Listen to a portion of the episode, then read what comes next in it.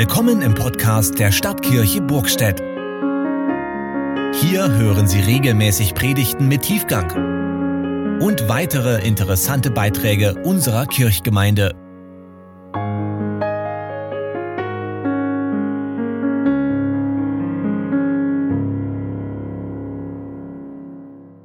Liebe Gemeinde, wenn wir heute am Israel-Sonntag über das Verhältnis von Juden und Christen nachdenken, dann lohnt es sich besonders auf das zu schauen, was uns verbindet. Dabei entdecken wir auch unsere jüdischen Wurzeln. Markus nimmt uns im zwölften Kapitel seines Evangeliums mit hinein in einen Kernbereich, das sogenannte Doppelgebot der Liebe. Ein Schriftgelehrter fragte Jesus, welches Gebot ist das wichtigste von allen? Jesus antwortete, das wichtigste Gebot ist dieses. Höre Israel, der Herr ist unser Gott, der Herr allein. Du sollst den Herrn, deinen Gott, lieben mit deinem ganzen Herzen, mit deiner ganzen Seele, mit deinem ganzen Denken und mit deiner ganzen Kraft. Und als zweites kommt dieses dazu. Liebe deine Mitmenschen wie dich selbst. Kein anderes Gebot ist wichtiger als diese beiden. Da antwortete der Schriftgelehrte, ja Lehrer, du sagst die Wahrheit. Einer ist Gott und es gibt keinen anderen Gott außer ihm. Ihn zu lieben mit ganzem Herzen, mit ganzem Verstand und mit ganzer Kraft. Und seinen Mitmenschen zu lieben wie sich selbst, das ist viel wichtiger als alle Brandopfer und andere Opfer. Als Jesus merkte, mit wie viel Einsicht der Schriftgelehrte geantwortet hatte, sagte er zu ihm, du bist nicht weit weg vom Reich Gottes. Von da an wagte es niemand mehr, Jesus etwas zu fragen. Gott segne sein Wort an uns. Amen. Als Jesus von einem Schriftgelehrten gefragt wird, was das erste, das heißt das entscheidende und wichtigste Gebot ist, da gibt er eine Antwort in drei Teilen. Erstens, der Herr, unser Gott, ist der Herr allein. Zweitens, Liebe Gott von ganzem Herzen, mit ganzer Seele, mit deinem ganzen Denken und mit deiner ganzen Kraft. Und drittens, liebe deinen Mitmenschen wie dich selbst. So einzigartig wie Gott ist, so einzigartig ist diese doppelte Forderung, das sogenannte Doppelgebot der Liebe. Und dabei hat sich das Jesus nicht selbst ausgedacht. Nein, er bezieht sich hier auf das Alte Testament. Er zitiert aus der Tora, dem jüdischen Gesetz. Das Gebot der Gottesliebe befindet sich ursprünglich im fünften Buch Mose Kapitel 6. Und das Gebot der Nächstenliebe steht im dritten Buch Mose Kapitel 19. Und nicht nur hier wird deutlich, dass Jesus die heiligen jüdischen Schriften kennt. Ja, dass er als Jude dachte und gelebt hat auch wenn er als der Retter aller Menschen diesen Rahmen für uns Nichtjuden öffnete. Wenn wir das heute hören und auf unser Leben beziehen, dann merken wir, was Jesus hier fordert, das ist doch eine ziemliche Herausforderung für uns.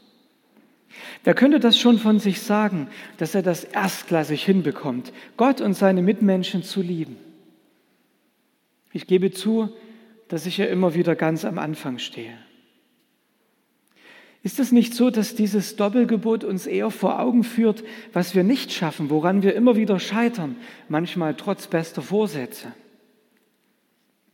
Wenn wir tief in uns hineinhorchen, dann lieben wir von Natur aus doch weder Gott noch unsere Mitmenschen mit ganzer Hingabe. Oft ist es doch so, dass wir eher auf uns selbst bezogen sind, dass wir egoistisch und narzisstisch unseren eigenen Vorteil im Blick haben. Der andere und selbst Gott ist uns dann ziemlich egal. Es sei denn, wir können einen Nutzen daraus ziehen. Aber das wiederum hat ja mit Liebe aus ganzer Hingabe nichts zu tun. Es ist eher eine Verstärkung unserer Selbstbezogenheit, wenn wir andere Menschen oder Gott nur als Mittel zum Zweck betrachten, um letztlich vor allem selbst zum Ziel zu kommen. Und selbst wenn wir von Natur aus auf uns selbst bezogen sind, dann heißt das noch lange nicht, dass wir uns lieben. dass wir achtsam und sorgsam mit uns umgehen, dass wir uns annehmen, wie wir wirklich sind und uns ehrlich mit unseren Fehlern und Schwächen auseinandersetzen. Oft haben wir doch eine reichlich schiefe Wahrnehmung von uns selbst. Dabei zeigt uns die Bibel, dass wir von Anfang an die geliebten Geschöpfe eines liebenden Schöpfers sind. Gott, der in einer liebenden Gemeinschaft von Vater, Sohn und Heiligen Geist existiert, er schafft aus seiner Liebe heraus Menschen und er möchte uns mit seiner Liebe berühren und erfüllen. Und eine wesentliche Bestimmung unseres Lebens ist, dass wir liebende Menschen werden. Menschen, die Gott lieben, aber auch miteinander wertschätzend, respektvoll, mit Hingabe und heilsam korrigierend umgehen. Bezogen auf unsere Mitmenschen heißt das, wir wurden geschaffen für Beziehung. Wir sind angelegt auf Gemeinschaft. Niemand existiert für sich allein. Darum finden wir das höchste Glück, aber auch den tiefsten Schmerz in Beziehungen. Wir sind soziale Wesen, geschaffen von einem Gott, der ebenfalls ein soziales Wesen ist. Eine der tiefsten Wunden, die wir erfahren können, ist der Schmerz der Ablehnung. Wo immer wir im Leben die Erfahrung machen, dass man uns ausgrenzt, fortjagt oder wegschickt, reißt das eine Wunde in unsere Seele. An eine Begebenheit aus meiner Kindheit kann ich mich bis heute gut erinnern, obwohl das aus heutiger Sicht überhaupt gar nichts Spektakuläres ist. Es kommt bei allen Kindern und Jugendlichen bestimmt tausendmal vor am Tag.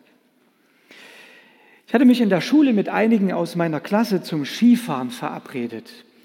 An den Hängen der Reuter Linde, gleich außerhalb meines vogtländischen Heimatortes, da konnte man wunderbar von knapp 600 Metern den Berg runtersausen. Also nicht 600 Meter lang, aber es war doch ein ganz schönes Höhengefälle. Und für mich als Kind, als Jugendlicher war das damals natürlich noch viel dramatischer, als es heute ist. Soweit, so gut. Als ich an jenem Nachmittag dort ankam, war aber niemand da. Nach einiger Zeit des Wartens dämmerte es mir, die haben mich versetzt. Ich bin dann traurig alleine losgezogen und der Höhepunkt meiner Enttäuschung war dann, als ich etwa einen Kilometer entfernt an einer ganz anderen Stelle doch auf die Gruppe traf. Mit ihren Schlitten hatten sie eine Menge Spaß. Von den Absprachen des Vormittags wollte keiner mehr was hören. Und ein anderer Junge aus meiner Klasse hatte das Kommando übernommen und ich war draußen. Ich hatte nur Skier mit und wurde damit ausgelacht. Und ich habe schnell gemerkt, dass hier nichts zu holen war und mir blieb nichts anderes mehr übrig, als frustriert den Heimweg wieder anzutreten. Und die ganze Aktion, die hat mich total geärgert. Natürlich gibt es viel ernstere Erfahrungen von Ablehnung und Ausgrenzung. Ihr werdet eigene Beispiele vor Augen haben. Und doch finde ich es erstaunlich, dass ich mich bei der Vorbereitung dieser Predigt an diese Begebenheit, an diese kleine Begebenheit aus meiner Kindheit erinnern konnte. Und später habe ich dann entdeckt, als ich Christ geworden war, dass es Jesus an vielen Stellen genauso ging. Im ersten Kapitel des Johannesevangeliums heißt es, Gott kam in sein Eigentum und die Seinen nahmen ihn nicht auf. Jesus hat das oft erlebt. Hier ist kein Platz für mich. Er wurde nicht zu Hause geboren oder in einem Krankenhaus. Er kam unterwegs zur Welt in den Wirren einer Volkszählung im kleinen, unbedeutenden Nest Bethlehem. Er wurde in einer Art Höhle geboren, ohne bunt dekoriertes Kinderbett mit Spieluhr und Himmel. Und so ging es dann auch weiter. In Nazareth, dem Dorf, in dem er aufwuchs, hatte er die Stimmung schnell gegen sich. Nach seiner ersten Predigt wollte man ihn töten. So unerträglich war das, was er zu sagen hatte für viele. Ja, Jesus hatte auch Nachfolger, aber andere machten deutlich, hier ist kein Platz für dich. Also schlugen sie ihn ans Kreuz. Aber als er mit ausgebreiteten Armen am Kreuz schrie, mein Gott, mein Gott, warum hast du mich verlassen? Da hatte Jesus selbst den Schmerz der Ausgrenzung bis in die tiefste Tiefe durchlitten. Gott wurde einer von uns, verwundet, verletzt, bis hinein in die letzte große, umfassende Ausgrenzung bis in den Tod. Selbst das Grab, in das man seinen Leichnam legte, gehörte nicht Jesus, sondern einem anderen. Aber an diesem Punkt, an diesem Tiefpunkt endet die Bibel nicht. Denn Jesus ist von den Toten auferstanden und hat damit auch alle Ausgrenzung überwunden. Und er schuf um sich herum eine Gemeinschaft, in der niemand mehr ausgegrenzt werden sollte, in der jeder, der ihm nachfolgen möchte, das auch tun kann, unabhängig davon, ob jemand arm oder reich ist, farbig oder weiß, frei oder versklavt, männlich oder weiblich, alt oder jung, krank oder gesund. Was für eine Revolution, damals wie heute. Sicher gibt es auch in der Gemeinde Jesu Ordnungen, die für ein gutes Miteinander wichtig sind. Aber diese Gemeinschaft wurde geschaffen, um die tiefsten Wunden der Ausgrenzung zu heilen. Denn Gott versöhnte die Welt mit sich selbst und seine Kirche ist der Ort, an dem diese radikale Versöhnung sichtbar werden soll. Wo wir in der Schule Jesu lernen zu lieben, von Gottes Liebe und Hingabe berührt, erfüllt, getroffen und inspiriert. Und immer mehr dahin verändert werden, dass wir auf Gottes Liebe antworten, indem wir ihn als unseren Retter über alles lieben und dann auch andere mit Gottes Augen wahrnehmen. Und so können wir die beiden Grundformen des Gifts bekämpfen, das unsere Beziehungen zerstört. Wir können lieblos sein, indem wir entweder angreifen oder uns zurückziehen. Beides ist möglich. Wir greifen jemanden an, wenn wir entgegen dem handeln, was für diesen Menschen gut ist. Und wir ziehen uns von jemandem zurück, wenn uns sein oder ihr Wohlergehen gleichgültig ist. Wenn wir von Jesus das Doppelgebot der Liebe neu lernen und wir unsere Beziehungen von ihm verändern lassen wollen, dann müssen wir beide Formen der Ausgrenzung überwinden und uns für die Liebe entscheiden, die weder, die weder angreift noch sich zurückzieht und die dabei aber auch ehrlich ist. Gott ist Liebe. Er ist es von seinem Wesen her. Und schon im Alten Testament heißt es über das Volk Israel, der Herr hat euch nicht angenommen, euch erwählt, weil ihr größer wärt als alle Völker, denn du bist das Kleinste unter allen Völkern, sondern weil er euch geliebt hat. Gott liebt sein Volk. Und seine Liebe und Treue ist größer als der Undank und die Untreue seines Volkes. Im Neuen Testament wird das noch gesteigert. Hier geht es nicht nur um Zuwendung, sondern um uneingeschränkte, leibhaftige Hingabe. Und die gilt nicht nur einem auserwählten Volk, sondern allen Menschen. So sehr hat Gott geliebt, so sehr hat Gott die Welt geliebt, dass er seinen einzig geborenen Sohn hingab. Jesus ist der, der im Doppelgebot der Liebe unsere völlige Hingabe fordert. Er selbst geht ans Äußerste und gibt sich zuerst für uns hin, nämlich freiwillig bis in den Tod. Er geht diesen Weg, damit wir heil werden. Und darum werden wir nun ermutigt und aufgefordert, lasst uns lieben, denn er hat uns zuerst geliebt und lebt in der Liebe, wie auch Christus uns geliebt hat und sich selbst für uns gegeben hat als Gabe und Opfer. Zuerst empfangen wir Liebe von Gott, weil Jesus sich für uns hingibt. Und dann können wir Liebe weitergeben. Dann, wenn unser Liebestank gefüllt ist, dann werden wir fähig zum Geben.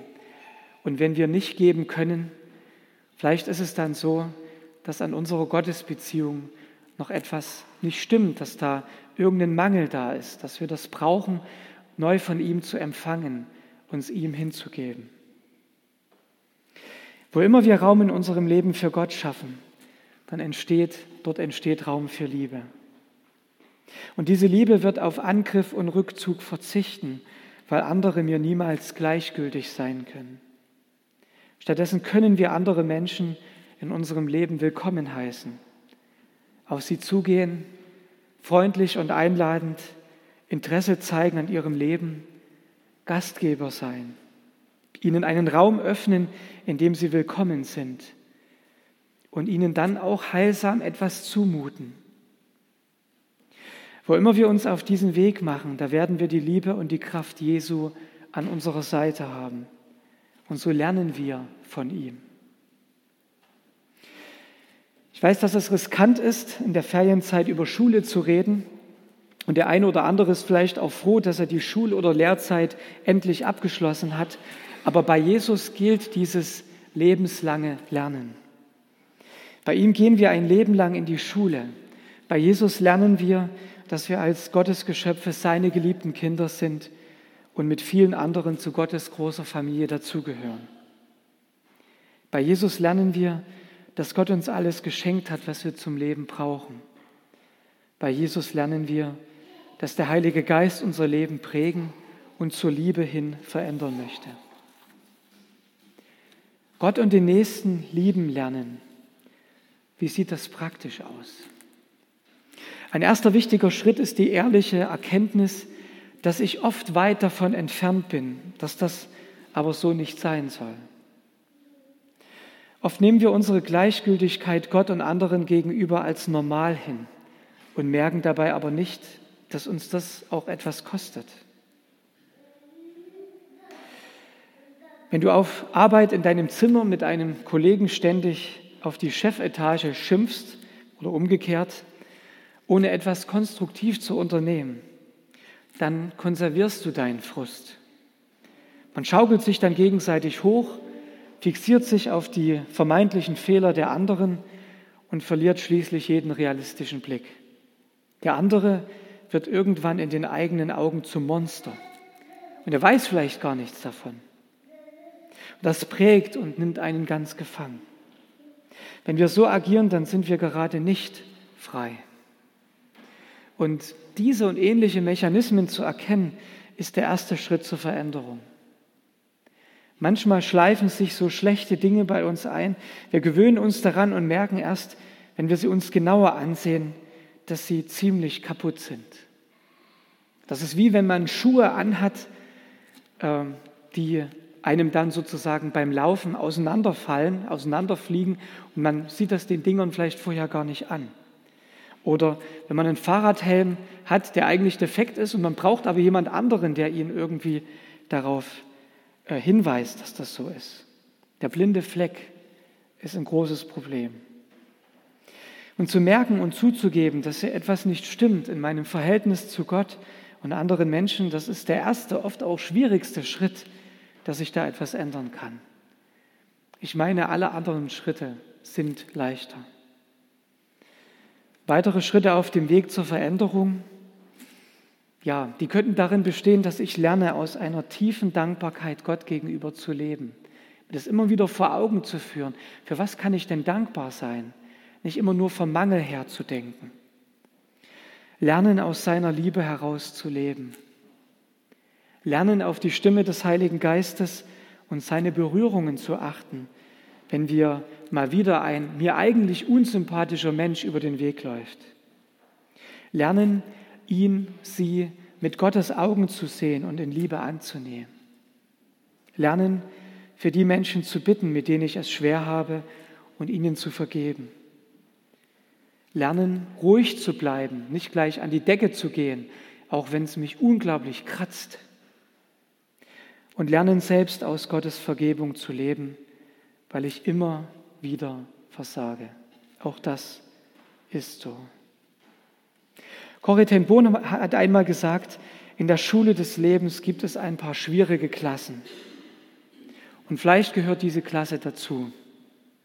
Es mag sein, dass wir in der Schule Jesu immer Anfänger bleiben. Aber wir können bei Jesus Liebe lernen und darin wachsen im täglichen Buchstabieren, damit wir offener, fröhlicher, barmherziger und freier werden. Amen. Und der Friede Gottes, welcher größer ist als all unsere Vernunft, bewahre eure Herzen und Sinne in Christus Jesus, unserem Herrn. Amen.